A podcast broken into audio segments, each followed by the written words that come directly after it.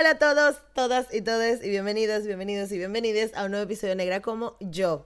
Hoy es un episodio demasiado chévere porque miren, yo les voy a contar. Démosle la bienvenida a la diversidad.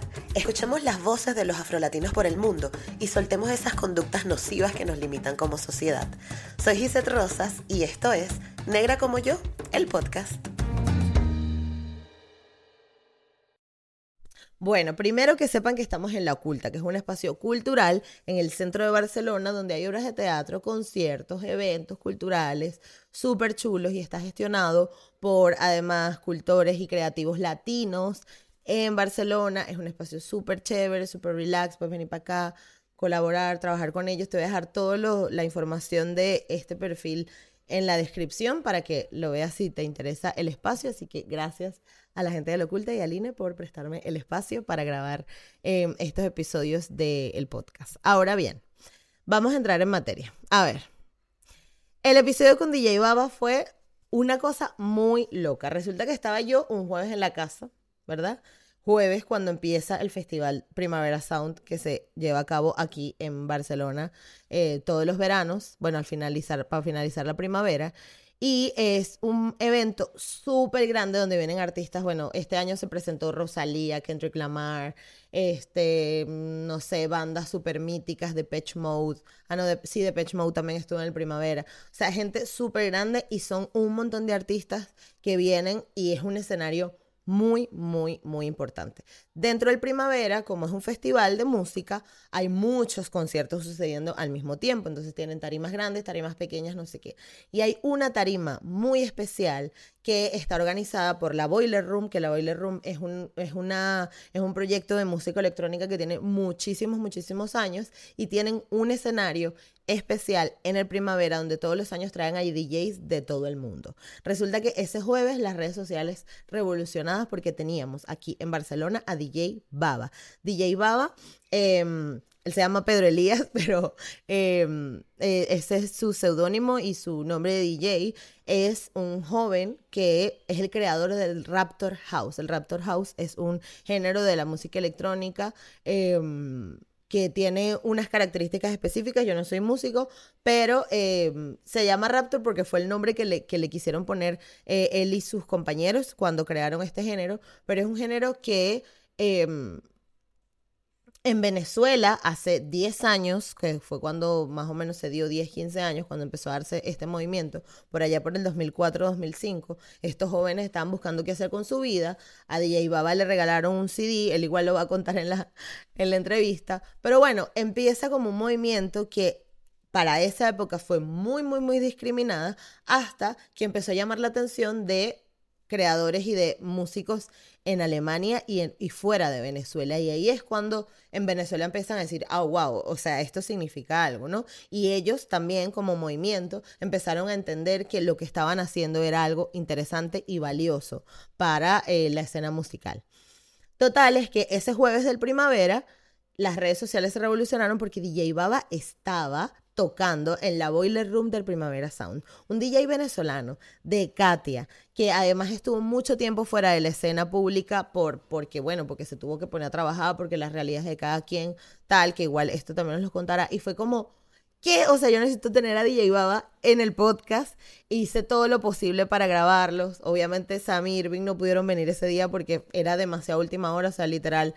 Yo hablé con él al día siguiente de haber estado en primavera y él se iba ese mismo día a Madrid, porque también iba a tocar en el Primavera de Madrid.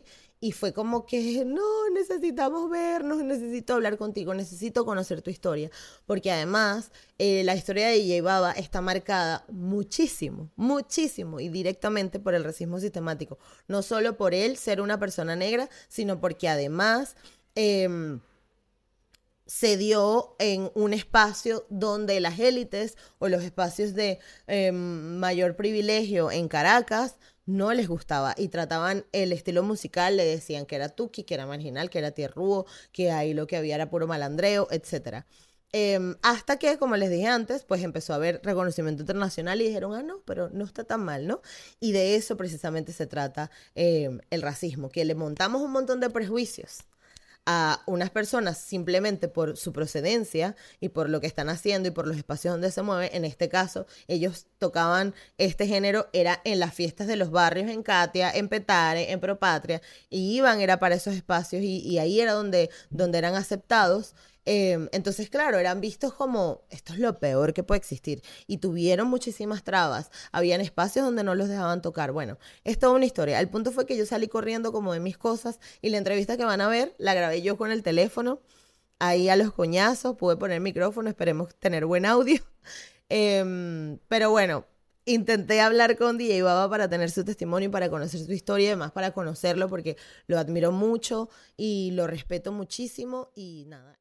Espero que disfruten mucho de, esta entrevista eh, y nada, que la hice con mucho amor y que espero haya quedado lo mejor posible.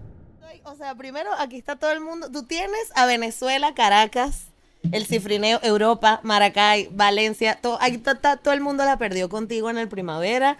Cuéntame de esa experiencia porque estás saliendo ya. ¿Estás? El primavera fue hace dos días. Ajá. Eh, no, bueno, yo no, yo no digo que tengo a Venezuela, no, pero sí. Todo el mundo está revolucionado contigo. ¡Qué bola, Pablo, primavera! Sí, muchos dicen que bola. Yo me siento orgulloso por los que me apoyan, porque hay, hay mucha gente que, que, que estuvo conmigo antes y ahora sigue estando.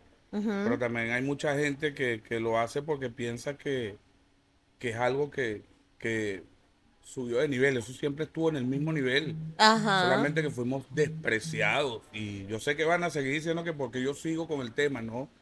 Ya yo casi que puedo decir que, que, hemos mejorado mucho, pero también con constancia y porque hace 10 años nadie sabía ni qué era de mi vida ni nada y ahorita no paran de llegar los mensajes y, eh, eh, no es la diáspora tampoco, ¿no? Sino que es el orgullo de ser venezolano. Y para ser venezolano no hay que poner la bandera atrás, sino hay que ser venezolano, nada más con tu presencia. Y eso es lo que de verdad me hace sentirme bien. Y en el Boiler Room habían venezolanos, habían ingleses, habían franceses, españoles, había eh, una diversidad total, había chinos, tenía un chino muy, muy, muy enfrente de todo el display que estaba... ¿Y te qué pasa cuando estás, o sea, porque sé que es una situación donde tú estás con la gente aquí, brincándote y como que alimentándote un montón de esa energía. ¿A ti te da tiempo de ver a la gente, detallar, qué te recuerdas? O sea, ¿qué está pasando por tu mente en ese eh, momento? Eh, o estás y qué mierda, el cable USB no se está conectando. No, no, no, mira, el cuento, el cuento es bueno, voy a echar el cuento. Dale, echa el cuento. Primero que nada, una hora antes se me bajó la tensión. Eh, mi amigo Danny Dick, compañero del alma, el que comenzó conmigo por allá en 2002, él era el que me estaba acompañando en el Boiler Room. Me dio dos chups de, de ron y con eso más o menos emparejé. Después empezamos, nos tomamos unos tragos de ron con Coca-Cola. Me encanta que se te baja la atención y tú te lanzas dos shots de ron. Sí, no, no. Estaba pálido. Claro. Y él me dice en ese momento, no, marico, ya estás mejor, tal. Entonces Vamos, ya me fue a buscar producción. Te toca. Antes de eso ya nosotros habíamos probado los USB, la gente del Primavera, bueno, del, del Boiler Room fue conmigo muy atenta, sumamente atentos. Probamos, probamos en los 3000, en los Nexus 3000, probamos en los 2000. Me quedé en el display de los 2000. Más allá de eso, bueno, mira, es, una experiencia. O sea, yo creo que en esta nueva puerta que, que, que Dios, mi Orula y los santos me abrieron, eh, lo importante es que no lo vi venir. Así como no sabía que había hecho un género, no lo vi venir. Porque. Ah, Exacto, ¿cómo llega el, llamado del primavera? O sea, ¿cómo.? No, ya es que realmente yo después que monté música en la Backcam, era como que ya era muy buscado, solamente que yo no lo sabía. Y yo llego a Backcam en un efecto pandemia. Ah, ok. O sea, la pandemia fue la que te trajo. Sí, porque entre tantas cosas, como no había nada que hacer, pues entre tantas cosas, eh, mi esposa me dijo, sube tu música para que se acuerden que tú, que tú hiciste algo. Y, y aparte de eso, estábamos quebrados económicamente. Y nada, cuando yo empiezo a ver que eso era tan, tan, tan, se vende y si es real y tal pero yo tenía mi estigma, o sea, a mí me daba mucha pena poder hablar de, de Raptor House y, y todo este problema, pues que ya yo he hablado, como sabes de eso, que no he hablado, no, ya no ni- me interesa tampoco tocar ya ese tema porque ya la gente más o menos está ubicada en el espacio y en el tiempo. Pero cuando empiezo a ver, de- luego de postear canciones bacán, que los DJs, básicamente de UK, de Alemania y, de, de Europa, aquí donde estoy ahorita en Europa, empiezan a etiquetarme. Eh, Yo empiezo a reírme porque, o sea, yo no pensaba que, que, que, que estaban tocando mi música, pues no. Porque lamentablemente, como fui tan despreciado en mi país, Mm.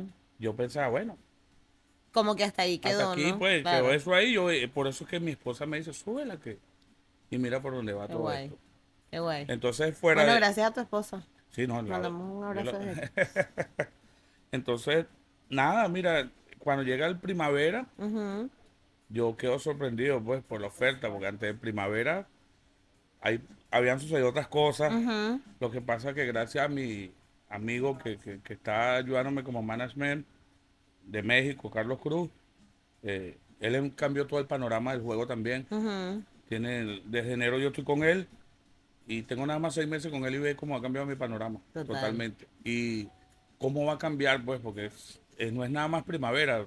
Tampoco quiero decir, sino que la gente vea que, qué es lo que es trabajar y que me siento muy orgulloso de mí mismo.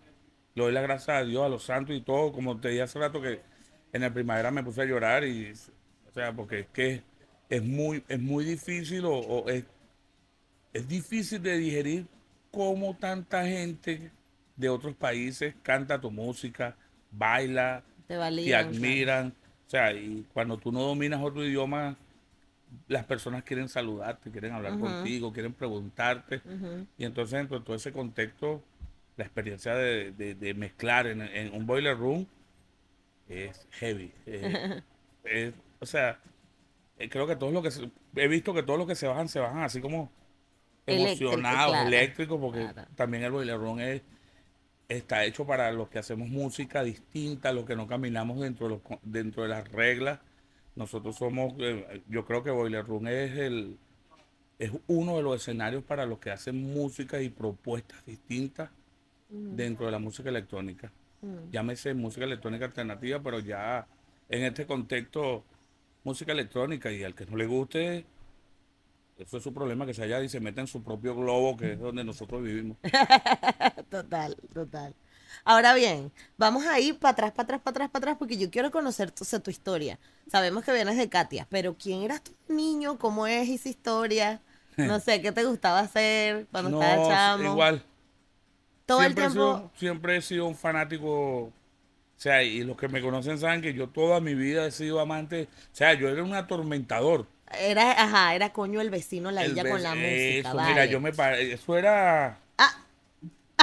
Sucedió un problema en la, en la producción. Vemos detrás de cámaras están pasando cosas, pero no pasa nada. Te toca resolverlo a ti solo porque no vamos a parar esto, quiero que lo sepas. No, ha pa- no ha pasado nada.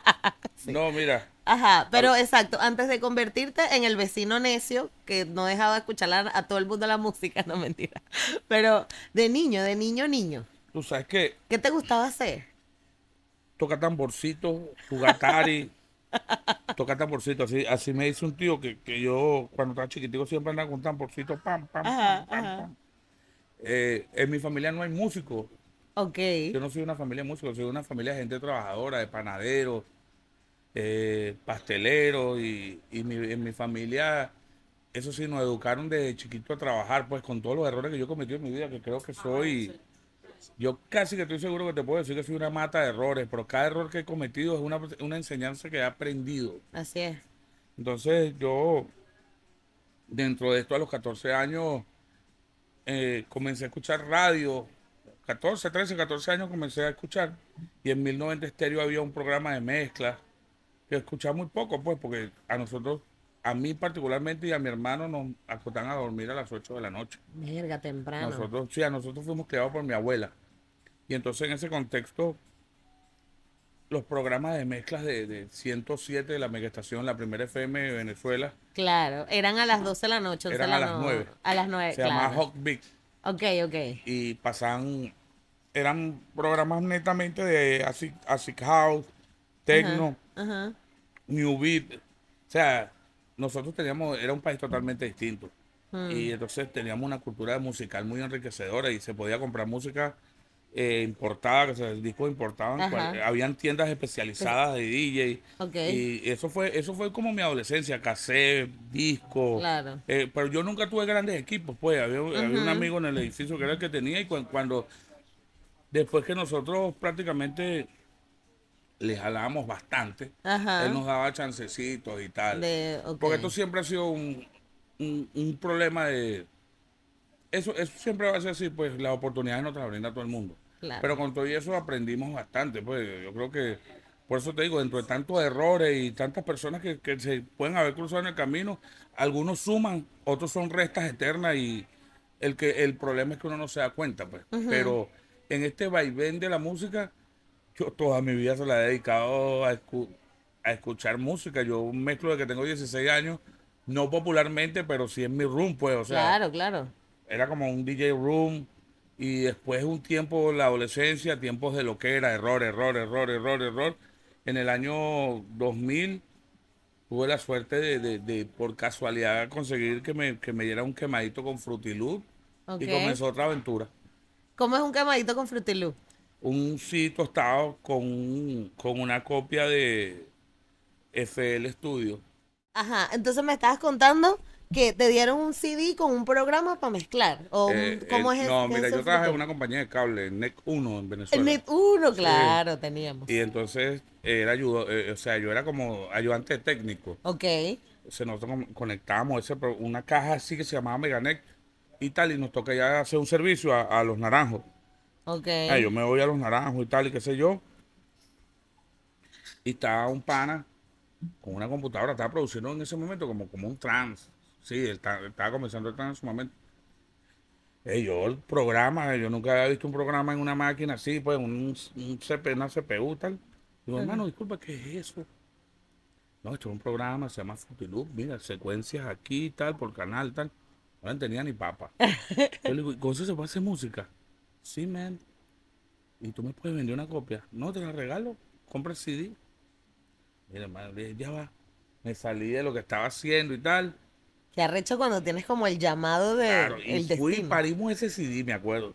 Chavo me tostó el CD. Pues mira, yo llego allá a mi casa instalo la vaina. Y veo que pongo uno, dos, tres, cuatro, tú, tú, tú. Yo, mierda. Dibujo, pa, pa, pa. Yo, venga, o sea, puedo hacer mi propio beat y tal. Claro. Quedó sorprendido y bueno, de ahí en adelante empecé a aprender cosas y tal. Y nosotros éramos muy limitados, porque nosotros no teníamos galería de sonido. Claro, claro, un montón de... Nosotros fuimos poquito a poco aprendiendo ciertas cosas. O sea, es que el Reactor House como tal, o, como cuando nosotros comenzamos, nosotros, porque yo no soy yo solo, nosotros fuimos como un equipo, también comenzamos pero eso se comenzó en el oeste de Caracas, en Katia Propatria, y, y, la canción, la primera canción que se hace como popular, dentro de tantas que ya se habían hecho, fue Las Lomas, pues, popular, popular, algo muy popular, puntual, que se ponía en sectores que no eran Las Lomas y lo ponían igual. Exacto. Pero de ahí en adelante, no sé ni cómo decirte, pues, nosotros hacíamos música artesanal. Claro, es que justamente hace unos días también estaba viendo en un documental sobre el house, ¿no? Y cómo nace en Chicago y tal. Y era que eran un poco de carajitos jodiendo, que lo que pasa es que iban para las tiendas de música y lo más barato que había era la consolita esta de los sonidos. Claro. Entonces era como que, bueno, llévate esa vaina porque es como que lo más barato y claro, en lo que lo empiezan a jorungar empezaron a crear música. Con lo que, es exactamente igual, eh, ¿no? Ellos hicieron, eh, perdón, hicieron, eh, haga lo que pueda con, lo, que, tenga, donde tú estés. Exactamente. Y entonces, como a uno le toca hacer, o sea, yo creo que estamos tan limitados que le, exprimimos el jugo a lo que teníamos. Pues en realidad eso es lo que hicimos. Y es que son las dinámicas justamente donde nos, donde nos desarrollamos las personas negras. O sea, siempre es como que, wow, DJ Baba, qué arrecho eres. Claro, porque eres arrecho porque has comido mierda, tanta al punto de que haces mierda increíble, ¿entiendes? Entonces es como muy loco porque cuando los contextos, las personas que vienen de contextos más privilegiados, claro, tú ya tienes el inter, o sea, el hecho de que tengas luz eléctrica ya es un, un paso más que otros, ¿no? Que tengas internet, que tengas la computadora, que tengas una mejor computadora, que tengas todo lo que viene es sumar, pero cuando ya no tienes nada y a partir de ahí creas, obviamente Sí. todo, cuando tengas todos los implementos la vas a romper. Claro, es como, como me dice un amigo, ¿no? Que el movimiento, le digo, o sea, es que yo no, cuando me hablan de movimiento y co- como yo le digo, yo no, yo no sabía, yo, o sea, y yo siempre lo digo, yo no sabía lo que yo estaba haciendo, o sea, yo estaba disfrutando de lo que hacíamos todos los fines de semana. Eh, recuérdate que Y yo luego ven- es que se monetiza, pero Claro. por ahora, es que al nosotros, principio. no, yo nunca he tocado ese tema de la monetización, más allá de ahora que realmente estoy ganando dinero, ¿no? Y no es que me esté haciendo millonario, pero estoy, de verdad estoy recibiendo, eh, digamos, regalías verdaderas. Claro, Pero es que nosotros lo hacemos por la música. claro. Nosotros cuando hicimos esto no era que íbamos a hacer... No, tú sabes que eh, podíamos todo. decir, esto es un movimiento. Nosotros nunca hemos dicho que es un movimiento. Yo creo que ninguno de los que participó en crear el Restrict House, Raptor House, Alfusión, que son los nombres reales de las personas que formaron parte de Reactor House, yo soy de Reactor House, pues eh, supuestamente eh, creo que la historia era que yo iba a ser el último Raptor, el primer y último Raptor. Ok. O sea, el mundo cambió y ahora tengo canciones de TCBI de Londres, ahora tengo canciones de fulano de Italia, de canciones de españoles. O sea, les puedo contar que se- voy, a, voy a sacar música de otras personas que están haciendo Raptor House. Y esto es muy increíble porque eso sí es un movimiento. Exacto. A partir de ese momento es que ya se convierte en un movimiento. Claro, y, y un movimiento que no son remixes de personas venezolanas o de amigos míos que se hayan criado conmigo. Eso es de gente que me conoció y que admira mi trabajo. Claro. Entonces, más allá de Y que una- entendió tu expresión, además. porque al final- Exactamente, porque más allá de todo lo que yo haya podido decir hasta en, en cualquier entrevista, la verdadera respuesta la acaba de decir, nosotros éramos incomprendidos. Simplemente porque yo, o sea, y lo digo y lo mantengo. Va a haber quien va a jugar fuera de mi juego. Va a haber una persona que va a jugar fuera de mi juego con mi mismo sonido. Porque es que de eso se trata. Entonces yo también a veces me ha afincado mucho que me han llamado loco. A mí me han llamado de todas. No sé. Ahora Ah, me- pero eso es normal. La gente negra siempre nos, nos pone nombres. no, Sobre todo cuando uno reclama esa. reclama. Y como yo, yo y como tú lo haces. yo lo- la manera que yo lo hago exacto. Claro. Entonces le doy las gracias. De verdad sí estoy muy agradecido con todo lo que me han etiquetado y que me ponen viva Venezuela. De verdad que sí, que viva Venezuela siempre y que viva Venezuela linda, hermosa. Esperemos que Venezuela vuelva a ser algún día lo mismo que, que siempre ha sido. Coño, no. Tampoco así. No, no, no. Pero digo yo, porque es que Venezuela, claro, Venezuela es el país más hermoso del mundo. Si me preguntan a mí, Venezuela es hermoso. Sí, Ajá. sí, es hermoso. Cuando Pero, uno comienza a dar vuelticas por ahí Ajá. y pisas aquí, pisas allá, bueno, pues, no hay que ser tan ostentoso y decir no, no ando, no anda. El aire, el, no voy a empezar, el aire que respiramos nosotros en Venezuela es distinto al, al de cualquier otra parte Sí. y eso es, por ahí yo digo que estamos bendecidos. Sí. Pero más allá de eso, bueno, no nos entienden, algunos no, Carlos tremendo DJ, tremendo productor, pero ya no es entendido. Arca, para mí es algo del otro mundo y sí, ahorita sí es entendida porque el nivel de fama que agarra, pero Claro, ella se ha labrado el camino. claro. Todo lo- voy, voy conociendo amigos que voy viviendo y son paisanos, somos venezolanos y en otros países somos sumamente aceptados y, y- y reconocidos, reconocidos claro. como artistas y, y es duro ver ese racismo, pues ese, ese- pero es que la, la, la cosa es que cuando sales del globo te das cuenta que el mundo es otra cosa. Claro, ¿no? Y que, y que, y que, y que precisamente esas mismas dinámicas de racismo lo que hacen es que te, te determinan o te, o te limitan en tu propio contexto, pero hasta que viene alguien de afuera y dice, no, lo que él está haciendo sí es bueno, entonces todo el mundo empieza y que, ah, sí, si Y tú lo determinas. porque así es. Claro, Así es. Tiene que Claro. aceptarte alguien que tú consideres que es superior para Claro. ti, Y, para que sea bueno. Claro, y es que los estilos musicales ahora más, el hip hop tiene la misma historia, el jazz tiene la misma historia, el blues tiene la misma historia, el rock tiene la misma historia, y por, y por eso es que es lo que te digo, que todo el mundo habla, no, es que los negros tienen la música en el cuerpo, no, es que los negros, no papi, es que uno está haciendo las vainas sin nada, y obviamente cuando te agarra alguien y te dice, ahora le voy a poner dinero a tu proyecto, ahora te voy a poner en una, una plaza internacional, ahora sí te voy a dar el reconocimiento, la validación que necesitabas, porque estabas creando desde la nada, eh, ahí es cuando todo el mundo, ah, verga, sí, esto sí es arrecho, pero no hace falta esperar esto, ¿no? No hace falta esperar como el reconocimiento de otro para saber tu talento, porque además tu talento viene de esa necesidad tuya de expresarte y de poner tu música y de hacer. Sí, o sea, eh, probablemente tú te hubieras quedado con el Frutiloop y ya hubieras estado contento, ¿sabes? ¿No? La realidad es esa. O sea, porque eso es, eso es muy bonito lo que está diciendo. Yo creo que nadie, o sea, solamente el que lo está viviendo te puede dar la satisfacción que tú sientes en ese momento de no importa. Yo me acuerdo que en ese momento, Ajá. Yo actualmente, actualmente, hay un tema mío que se llama More My Love, que es un sample de una canción de, de otra DJ. Ok, Yo lo, lo- el, tema es del 2003. ok. Yo lo expresé a mi manera y tal. Y al- a ese More My Love, en aquel momento, para discriminarlo, Ajá. los super DJs le, le decían a, a lo que nosotros hacíamos perro de agua. Entonces el, el tema se llama More My Love, Water Dog Me. Ese More My Love, Waterdog. ese More My Love lo han tocado ahorita, no voy a nombrar, Ajá. los nombres más nombres de, de- de la escena electrónica están tocando ese tema. Ah, bueno. Entonces yo, yo digo, el tiempo de Dios es perfecto, o como me dijo un amigo inglés ahorita, me dijo, tu tiempo llegó. Tu tiempo llegó, bebé. Eh, yo digo, eso sí, lo doy 20 mil gracias a Dios porque no lo vi venir, oíste. No lo vi venir, no lo estaba buscando tampoco. Llegó Ajá. porque llegó solo.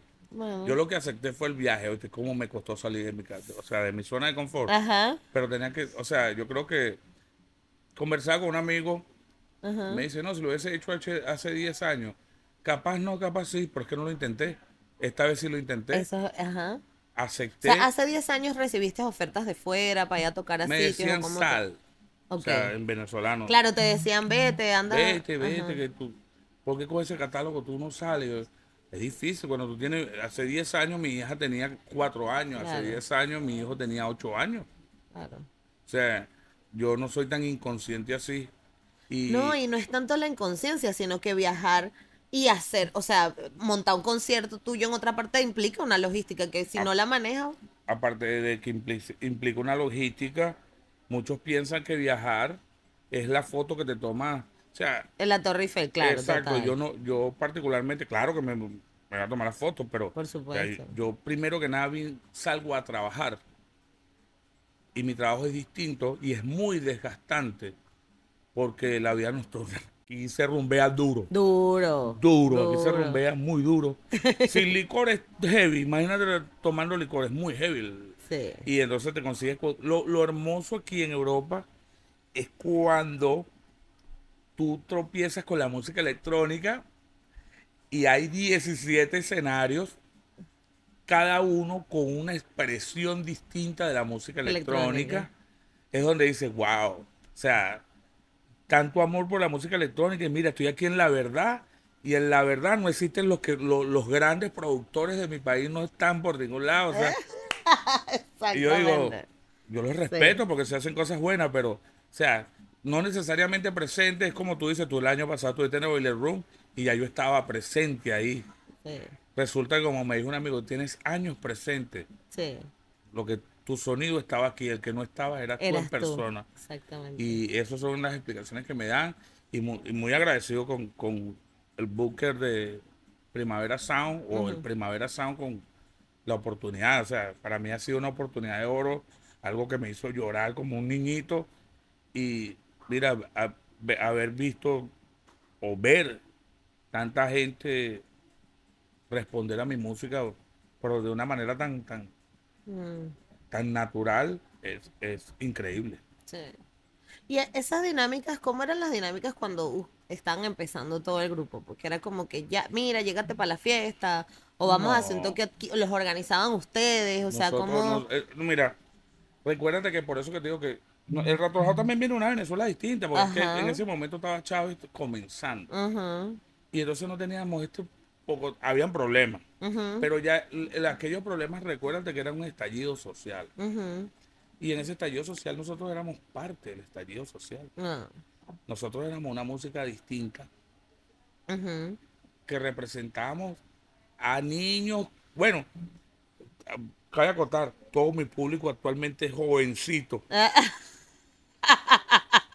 Y tú con esos dolores de espalda recho, vale. Coño, Es como Cal Cox. ¿cómo es eso? O sea, es- ese es lo- las dos horas que tengo que dedicarle al cuerpo. Claro. No, pero nosotros veníamos con, con ese proceso social. Claro. entonces éramos, los matines eran, estaban a la orden del día. Ajá. Y de eso también fue, fue un boom. Pero no, o sea, recuérdate, hay algo que nunca he dicho en las entrevistas, ¿no? Eh, yo era el más underground de todo. Y sigo siendo el más underground. y, o sea, ya porque estoy más maduro y lo reconozco. Ajá. Y tengo más conceptualización de las Claro, cosas. ¿no? ya, claro, ya conoces términos. Exacto. Así mismo, entonces, porque yo era, más- yo era popular, ¿no? En el underground, en los barrios y tal. Ajá, Pero por decirte, habían DJ con más nombres que yo, más populares. ajá. Pero es que ellos, los cumbres que usaban era el trabajo de nosotros y no nos daban crédito. O sea, recuérdate que nosotros somos los número uno en apropiarnos de lo que no es de nosotros. Mm, Entonces, dentro de ese, dentro de ese espectro, los que hacían música eran Danny Deep, DJ Armando, Girvin, eh, Ángel Linares.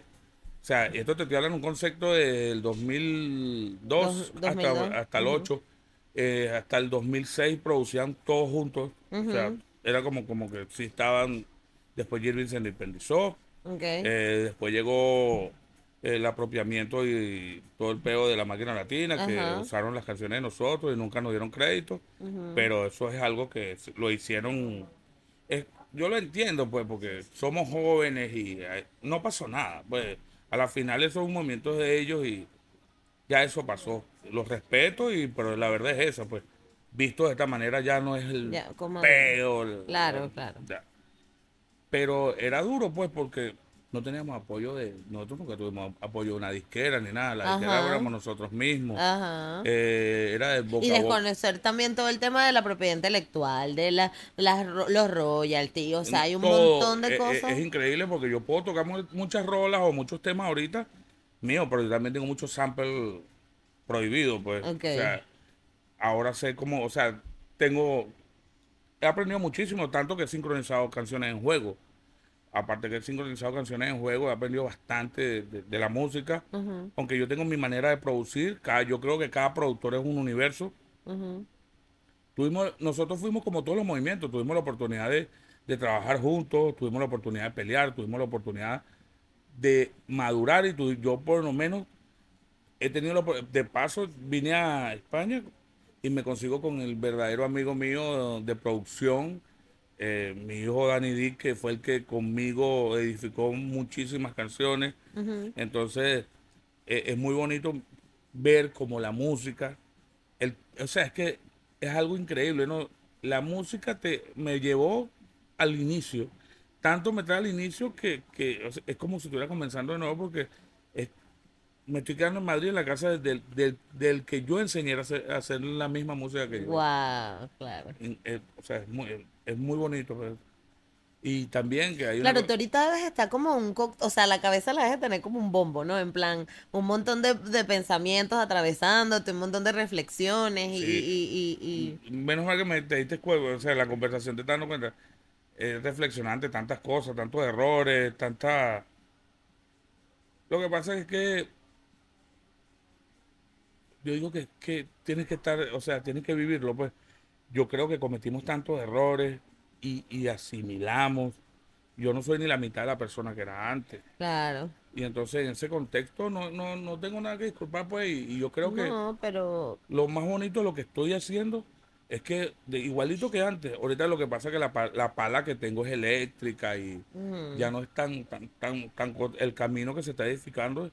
Detrás de mí me imagino que vienen muchos, pues. tú y estás abriendo el camino a mucha yo le gente. estoy abriendo el camino a mucha gente para que vengan a exponer cosas distintas. Pero, pero, Baba, no, no solo, no solo en, la- en lo musical, sino en tu historia individual. O sea, cómo, Sí. cómo has tenido que a- sortearte tantos, tantos tropiezos que no solo, lo, porque lo que tú hayas podido haber hecho como joven o lo que sea, a tu edad, lo que sea, era una respuesta de eso, pero es que todos lo, lo, los inputs que recibieron de la sociedad era muy arrecho. O sea, yo misma, particularmente, o sea, yo era de las que decían, pues yo tenía en esa época que 15, 16 años. Yo tenía 21. Ajá, y yo tenía que ir a rumbear y era como que qué asco, yo no se voy a ir para una fiesta de Tuki, ¿no? Y, y justamente me, me negra. gusta que digas eso, me gusta. Claro, pero es que, o sea, negra, como yo justamente nace, mi podcast nace porque yo entendí que yo me pasé la vida rechazando quien yo era. Exacto, exacto, exacto. Tú sabes que cuando yo hablo con Ali, me gusta lo que me pregunta, no sé si te das cuenta. Yo le digo a Ali, yo tengo que aceptar que yo soy Pedro Elías Corro, acá DJ Baba, el creador del Reactor House, y más allá de eso, a mí se me queda mucho la voz ahorita porque que, que yo hablo con sentimiento, porque más allá de eso, fui tan estigmatizado que ya he visto que usted se estigmatizado. Peleas con mis mismos, o sea, con mis mismos amigos, peleas con, con los productores, peleas con las fiestas, porque yo vivía de las fiestas, llegó un momento que las fiestas ya no daban para vivir. Entonces, no es una historia triste y tal, el negrito, no. No. Es algo real. O sea, Claro. ningún productor de los que están haciendo música actualmente, ninguno, puede decir que lo maldicen porque pasó X. O sea, ¿sabes tantas cosas que me pasaron a mí? Simplemente porque la, la sociedad media alta de mi país consideraba que yo lo que era un nicho marginal. Te rubo, por supuesto. Y lo tuiteé hoy. Pero es lo que te digo, yo venía, o sea, yo como mujer negra venía de eso. Y a partir del momento en que empecé a darme cuenta que es un patrón común, que no solo le pasó a Baba, sino que los géneros a nivel musical, en la moda, o sea, el, racismo lo atraviesa todo. Y que cuando te das cuenta de que el hecho de tú decir, no, yo no quiero ir para esa fiesta porque es un poco de tierrúos y es un poco en tuquis y no sé qué, yo estaba rechazando lo que yo era, yo, o sea, me está rechazando a mí misma, que es lo más fucked up, porque si esto te lo dice una caraja que es catira, ella dirá, ay, bueno, no lo entiende ya, pero es que a mí me dolía, porque cuando uno entiende que la, la discriminación yo la viví desde otro lugar, ¿no? Desde no poder alisar, o sea, que tenía que alisarme el pelo, de que en la escuela no me dejan ir con el pelo así, no sé qué, pero cuando tú te das cuenta que lo que tú estás es reproduciendo, o sea, en mi caso, yo estaba reproduciendo era las dinámicas de, que, de lo que me había enseñado la sociedad La, sociedad ese- por camino. es un es horrible, tío, porque tú lo que dices es, claro, yo estaba rechazando a mi propia gente No, es duro. y a mi propia historia. Y, es- y es muy maduro cuando. eh, yo creo que todos maduramos en el momen- momento que aceptamos. Exacto. Y que reconocemos que Claro, yo tengo tres años y no. O sea, y quiero que entiendas algo, ¿no? Para mí siempre ha sido un orgullo. Yo soy muy orgulloso de decir que yo hice Reactor House. Sí. O sea, pero yo no quería hablar eso. claro, El que rompió el hielo fue Ali. Y yo estaba decidido porque dije, ya, ya es hora, ya, ya, ya es hora de que la gente se quite ese peo, este documental, que es una mierda, pero el documental no puso en el mapa mundial, eso Claro. indudablemente. Pero ese documental lo que hace es que, más allá de cualquier cosa que te pueda decir, desinforma. Porque supuestamente pues que está hecho desde la visión de está, está hecho de la visión de un bailarín que lo quiero mucho, pero está mal hecho, porque lo- el- o sea, lo que te- el- es como cuando te interesa es nada más que te tomen en cuenta. Y en este caso, que yo estoy aquí muy maduro y tú me estás entrevistando y todo, para los que vean este, o, escu- vean o escuchen este podcast, yo en ningún momento, yo creo que tú me has visto, yo no estoy interesado en que la gente me, me, me vea como que yo soy el no.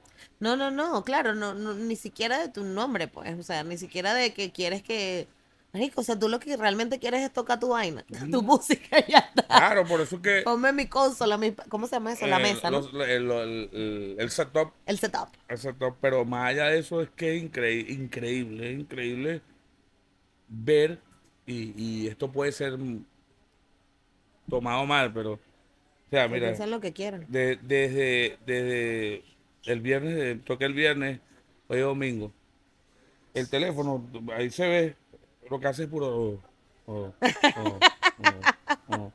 Entonces, le doy las gracias a muchos, pero el hecho que yo esté ahora donde estoy, no tiene dos días de trabajo, Exactamente. ni es que me lo regalaron, ni me apropié, ni el- yo estoy aquí, estoy casi que con seguro de que estoy trabajando con los mismos amigos con que comencé,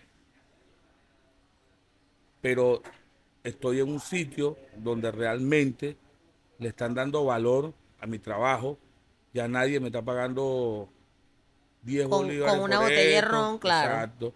Ya no es lo mismo de antes, pues es, es un, más allá de un valor comercial o económico, también es un valor cultural. cultural. Así es, así es.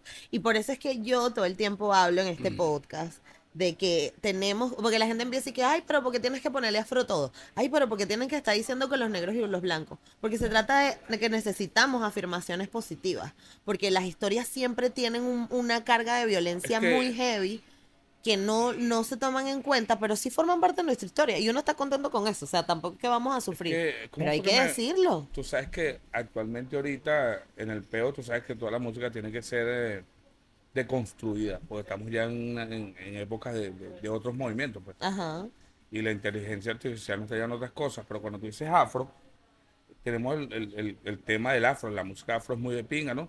Pero es que todo, todo, o sea, nosotros, los morenos, los mestizos, todos tenemos de afro, porque tener- no, no vamos a echar la historia, pero es que en todos los países del mundo los negros lle- llegaron siendo esclavos. No hay ningún negro en la época de, de- de la Catalu- Catapluña hace años que digan que un negro llegó millonario en un barco. Nunca. Entonces, en ese contexto, por eso que tú le pones afro, porque todos somos afrodescendientes. Claro. Que nosotros tenemos una afrocultura que también ahora, después, o sea, y también, pues también me gusta hacer puente, pues yo respeto mucho a los, a los músicos, porque yo soy un músico digital, yo todo lo hago con máquina, pero nosotros tenemos un- una afrocultura muy particular, el tambor de Venezuela es bello, Claro. El tambor de Venezuela es, Espectacular. y ¿Cuál es tu, cuál es tu favorito? mira, si me preguntan, Pla, esa Millán. no, a mí Eh, me encanta el, el Kitty me encanta, pero yo, el, el sonido que me gusta con, de Ajá. tambor, que no te lo no sabría decírtelo así como tal, con el nombre técnico, Ajá. el tambor del azul, eh, ¿El tambor de qué? ¿De la de azul? Catialamar del azul. eh. Ah, claro, Eso. pero esos son los tambores de Naiguatá, me imagino, de la Guaira. De La ese Guaira. sonido, claro. Porque tienen la paila. tum, tum, Eso, tum, divino, suena sabroso. ¿Y bailas tambor? No, yo no bailo, yo no bailo ni típico la culpa. caraqueño, vale, típico caraqueño. No, no, yo no, yo no, yo ya lo. ¿No bailas nada, baba? No, pues yo bailo, claro. Una salsita. Un Ey Santiago. Ah, ve, claro, un Eddie No, Santiago, una no, no, no, sí, yo bailo, yo bailo de todo, no, pero ya no, tengo mucho tiempo que no bailo. Si hacen una ruedita de tambor, no te metes. El- el- me quedo paradito ahí como, como, como, como el, el- pero el escamoso, Haciendo bulto. haciendo bulto claro. Pero no creo. Ya soy- antes, en, aquello, en aquel entonces era talla 32 y eran creo que 60, 70 kilos. Ahorita son 105. La- el cambio fue Claro, radical. Claro, claro. No. Bueno, pero igual que eso no te impida moverte. no, no, para nada. Eso sí, no, no, no, no, no ya va. No, una no tiene nada que ver con la otra. ¿Tal Rosalía? Ah, eh, Brutal, fuera de serie. Fuera, fuera, fuera, fuera. fuera. O sea, cuando digo fuera, verga, yo no, no joda. Yo no, yo no sé ni cómo decirte que yo pensé en un momento que era un video, porque es una vaina perfecta la chama. Perfecta. Y lo, o sea, No desafina nada. todo. no, no, nada más es como Hizo música. el montaje blanco. Ese. Ah, es Verga, el vaina tan- concierto, arrechísimo. No, no, impecable. Con las o cámaras. la- eso es lo que te digo. Ella también maneja una cámara, todas las cámaras se mueven, una vaina increíble, ¿vale? Sí, sí, sí, sí. sí. Increíble, increíble. Bueno, fuera de eso, te puedo decir que ella es hermosa. ¿viste? Verga, qué chama tan bella. Bella. Lo que está comiendo Raúl. Está bien, porque están al nivel, pues. Ellos tienen la chequera tan preja ahí. Total. Mira, ajá, pero ¿qué música escuchas ahora? O sea, cuando, cuando no estás haciendo tu, tu género. Si yo te digo que lo que yo escucho Ajá, morir la risa, mira, yo escucho Eddie Palmieri, Ray Barreto. Claro. Yo soy muy, muy, muy, muy, muy amante de la música de la salsa brava. Brava. Pero lo que yo escucho es Farrell, Snow Dogg, Ok. Ice Cube, Dr. Dre, así, o sea, yo me desesto ese tipo de música. Escucho Con hip mucho, yo hopcito escucho eh, hip hop, californiano. tal. exacto, y el antiguo, ¿sabes? Exacto. Escucho mucha música, yo escucho mucha música vieja y escucho, me gusta escuchar que si este afrobeat, pero no el más comercial, porque es que hay muchas canciones de afrobeat buenas también, son Sí. muy agradables. Pero lo mío, lo mío es escuchar que si New Beat, Acid House, pero de las 90, 91, 92. Yo me siento, o sea, todavía me siento como pez en el agua. O sea, como cuando te vas a relajar, yo me relajo con mi música y escucho que se interactive, fenomanía, cosas así. Por decirte algo bien comercial, Hathaway, eh, Be My Lover, Corona, Ok. cosas que, que son de viejo. ya eres un señor, baba. Soy un señor. Pero Mira. no, no lo aparento. No, lo aparente porque black don't crack. Exactamente. Acuérdate de eso. Mira, ok, entonces, tú rompiste un montón de estigmas, te saltaste un montón de reglas, genera- creaste un, un género musical en sí mismo. Ahora, te- pero, pero hubo un momento que te desapareciste. Claro. Tú dijiste, "No", pero ¿qué fue lo que te llevó? ¿La pelazón? Uno. El... claro, claro, la peladera de bola, que tenías que obviamente Mira, trabajar. O sea, vaina, es buena la pregunta que me hace. esta- Estas preguntas tan finas. Cuando edites esto, edita lo, lo pones fino. e- Ella se está preguntando cosas que ya no me. Ali se llevó todo el show. Bueno, pero aquí, to- to- pero cuánto tenemos que hablar todo, tienes que hacer No, no, 700 no, no, entrevistas. Escúchame, Ajá, exacto, pero ajá. lo que tú me preguntas fino, primero la pelazón, pero que yo, yo en, ese, en esa transición de, de adoptar el, el- el- el sujeto trabajador, laborador dedicado a la familia, Ajá. se burlaron burda de mí. También, claro. Porque era como que, y ahora después de tanta rumba, ahora hay que serio. Ahora sé, ¿no? Y qué hace este, porque la gente, o sea, si te voy a hablar del estigma de las personas, y este qué hace ahora, él no es que es DJ tal. Lo normal, Coño, pero lo y normal. entonces, cuando eras DJ, Entonces ahorita, ahorita soy DJ, pero yo el, el día 20 o 21 voy a llegar y me pongo el bolsito, mi camisa de mi trabajo, porque yo vuelvo en septiembre, entonces en septiembre me vuelvo a convertir en super baba. es DJ. Claro. Super baba en, en septiembre, normal Pedro Elías. Exacto. Porque la gente no entiende que, o sea, tú puedes ser un DJ, pero yo creo que nosotros lo que tenemos que tener en la pie, eh, o sea, es los pies aquí, ¿ves? Los pies en la tierra, claro. la- Las estrellas en el cielo. Y, y yo tengo que, primero, como persona, yo necesito, mira, yo ahorita me voy cargado de ideas, sonidos, Claro. bailes distintos, eh, sobre todo una carga de identidad brutal con tanto contacto, tanta, o sea, ahorita yo me voy lleno de, como te dije, 17 escenarios, 17 tipos de música, miles de DJ, música que nunca había escuchado, eh, y cosas excelentes. Eh, por cierto, chicas de color mezclando, inglesas brutales, o sea, Sí. y todo lo que escuché, más allá de 138 BPM, 140, o sea, como pez en el agua estaba yo en el primavera, escuchando música electrónica. Sabroso. Excepto, con el respeto, el, el escenario de John Talabot, que era de Tech House y House. Lo demás fue Techno, UK, Bass, eh, Dog, Hardcore, Kuduro, eh, esta liga que tienen los de la Criole de Francia, eh, Sí. House que representé yo. O sea, una cosa, una diversidad Sabroso, ¿no? demasiado. O sea, bueno. el que no sé, el, el buen productor que aquí no se haya con idea lo que te es loco. Aparte de toda la locura de las personas, Claro. ingleses borrachos. bueno, no por Pero nombrar. baba, igual ahora también hay que ponerse con el business, papi. O sea, ahora No, no, el business una va. seriedad Estamos- no, con- no, totalmente. empresarial. Totalmente, totalmente vamos a arrancar bien con la disquera. Este, el manage está haciendo un trabajo de mucha calidad, pues. Qué bueno. Vienen festivales, vienen otros festivales, vienen buenas presentaciones en, en Berlín, en París, en Italia. Y bueno, y con la bendición de Dios que todo salga bien, pero sí, este, espero ya en el 2024 haberme reintegrado al 100% a la música. Así es, así es. Yo- simplemente quiero mantener mi vida normal, pues, mientras que me organizo, porque todo esto llegó muy rápido. O sea, es una transición también bien complicada. la gente no, no va a entender nunca que son 20 años de trabajo, Ajá. pero se hicieron como la cajita, ¿ves? O sea, esos 20 años de trabajo los, los comprimimos, pum, y los soltamos en el 2023. Muy bien. Entonces todo está pasando rápido porque tenía que haberme pasado hace tiempo y ahora está... Ujú. Y ahora estás con turbo. Exactamente. Entonces, Claro. estoy tratando de, o sea, como persona y como ser humano, tengo que asimilar lo que me está sucediendo. Ok. Poco a poco, Sí. bebé. Paso a paso, perdón. Porque poco a poco, step. exacto, poco a poco a poco es de escasez. Queremos Ajá. avanzar, pero paso a paso. Muy bien, bueno. Yo estoy, sí, eso me lo enseñó una amiga.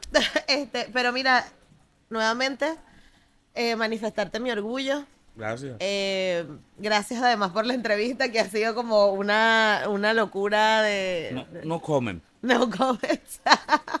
pero, pero de verdad es- este, estamos todos muy orgullosos y yo creo que Gracias. te vienen, te vienen cosas increíbles. Sí, bueno, mientras Porque que sea se- en la música, todo por la música. Todo por la música. Así es, bebé.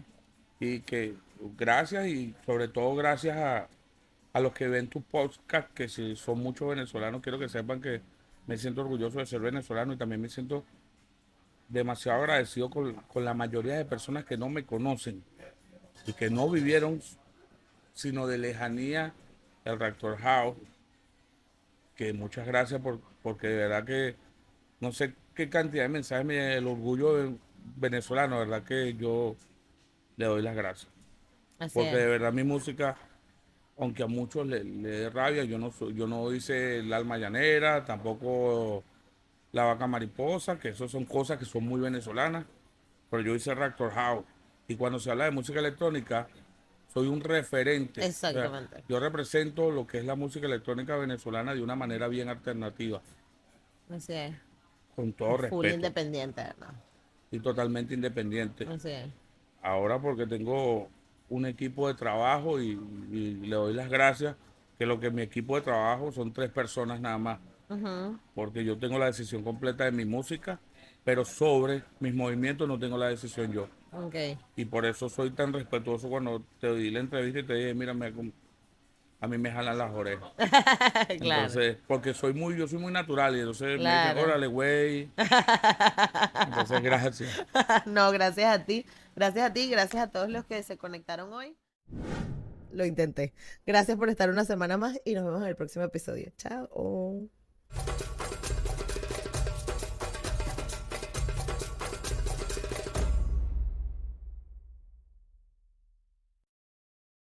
Hello, it is Ryan, and we could all use an extra bright spot in our day, couldn't we? Just to make up for things like sitting in traffic, doing the dishes, counting your steps, you know, all the mundane stuff. That is why I'm such a big fan of Chumba Casino. Chumba Casino has all your favorite social casino style games that you can play for free anytime, anywhere with daily bonuses. That should brighten your day a little. Actually, a lot. So sign up now at chumbacasino.com. That's chumbacasino.com. No purchase necessary. Group. Void were prohibited by law. See terms and conditions. 18 plus.